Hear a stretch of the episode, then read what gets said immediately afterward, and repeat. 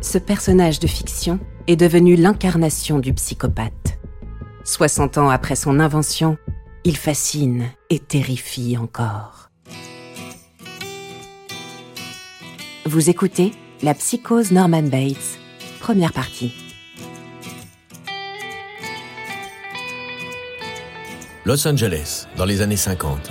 À cette époque, Hollywood n'a qu'une seule obsession, exporter l'American Dream pour lutter contre les méchants communistes.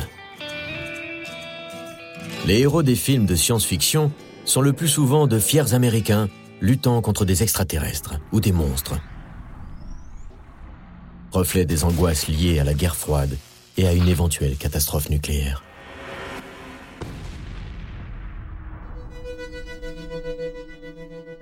Quand le nouveau film d'Alfred Hitchcock est projeté sur les écrans en 1960, il détonne.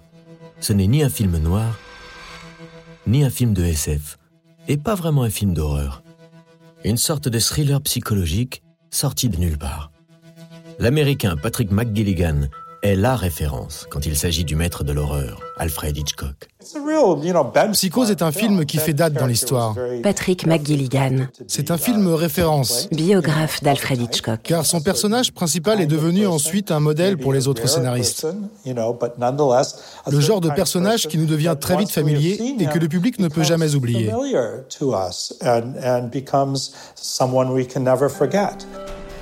Le dernier Norman Bates en date, c'est lui. Freddie Highmore. Il est le héros de la série Bates Motel qui revient sur les origines du personnage. C'était intéressant pour nous de le montrer de cette façon, souriant, relax. Freddie Highmore, C'est pour moi plus intéressant à jouer. acteur incarnant Norman Bates dans la série. Nous savons ce qu'il va lui arriver, tout le tragique des situations à venir, mais dont il n'a aucune conscience encore. Et dans la série, même quand il sourit sans aucune arrière-pensée, le public sait que derrière ce sourire se cache le tueur qu'il ne va pas tarder à devenir. Norman Bates, un nom qui résonne encore comme les bruits d'un coup de couteau dans la chair. Un personnage qui n'est pas né de l'imagination d'Hitchcock. Norman Bates. Son nom est apparu quelques années plus tôt dans un roman de Robert Bloch, auteur de romans policiers et de nouvelles fantastiques. Ed Gein, un fermier anonyme des environs, et qui est le modèle majeur du personnage de Norman Bates?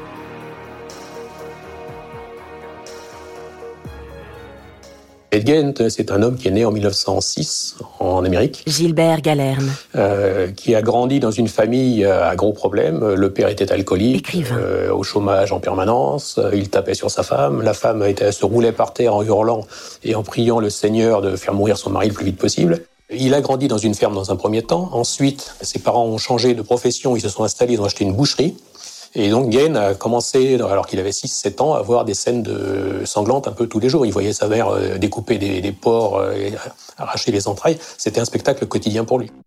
Ed Gein cache un lourd secret. Il désire violemment au plus profond de lui devenir une femme. Mais au lieu de simplement enfiler des bas et une robe tranquille chez lui, il va déterrer des corps de femmes pour les démembrer. Lors de son arrestation en 1957, l'atrocité des crimes frappe d'effroi les Américains. Ed Gein devient immédiatement une légende horrifique, alimentée par une presse fascinée. Tel un personnage de conte d'épouvante, des comptines et des chansons lui sont même consacrées.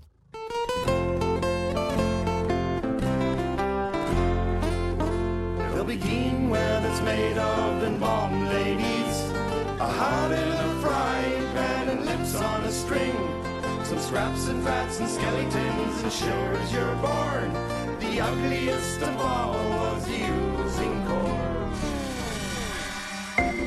Ed Gein, tueur, mais aussi bricoleur, n'hésitait pas à créer des objets du quotidien avec la peau de ses victimes. Comme par exemple cette chaise en cuir. L'imagination de l'écrivain Robert Bloch, stupéfait d'apprendre que ces crimes ont lieu à quelques kilomètres de chez lui, se met en marche. Robert Bloch confie son sentiment sur la fascination des médias américains pour les tueurs en série. I think that the media is culpable to a great extent in uh, its handling of the phenomenon of uh, Je pense que les médias sont responsables de l'exploitation du phénomène des tueurs en série. Il y a un tel sensationnalisme autour de ces affaires et trop peu de pudeur médiatique quand il s'agit du comportement et de la biographie de tel ou tel tueur.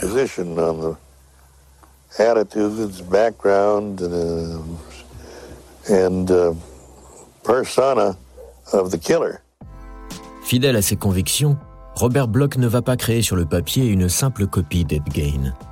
Il pioche certains détails horrifiques de son histoire pour inventer un personnage beaucoup plus fascinant. Sous sa plume, Ed Gain n'est plus fermier, mais le propriétaire d'un motel souffrant d'un dédoublement de personnalité. Il baptise son personnage de fiction Norman Bates. Les deux premiers mots que le lecteur découvre en ouvrant le livre. Psychose. Le roman est achevé en 1959. Pourtant, malgré l'attrait du public pour les méfaits sordides d'Ed Gain, Psychose, le livre, sort dans l'indifférence. Mais une critique extrêmement favorable paraît dans le New York Times, un journal qu'Alfred Hitchcock lit tous les jours. Monsieur Bloch fait la démonstration qu'une histoire plausible de maladie mentale peut terrifier et glacer le sang. Dans les années 50, Hitchcock enchaîne les gros hits Fenêtre sur cour, Sueur froide, La mort aux trousses. Il s'amuse en parallèle à faire peur aux téléspectateurs avec son émission culte Alfred Hitchcock présente. En 1959, il n'a d'ailleurs qu'une seule envie, tourner un petit film avec son équipe de télévision sans les contraintes économiques propres aux grosses productions. Avec le roman Psychose, il va trouver enfin son nouveau sujet. Surtout, Norman Bates lui évoque un autre tueur en série, fameux dans son Angleterre natale, Jack l'Éventreur. Vous venez d'écouter un épisode de Criminel. Si vous avez aimé ce podcast, vous pouvez vous abonner sur votre plateforme de podcast préférée et suivre Initial Studio sur les réseaux sociaux.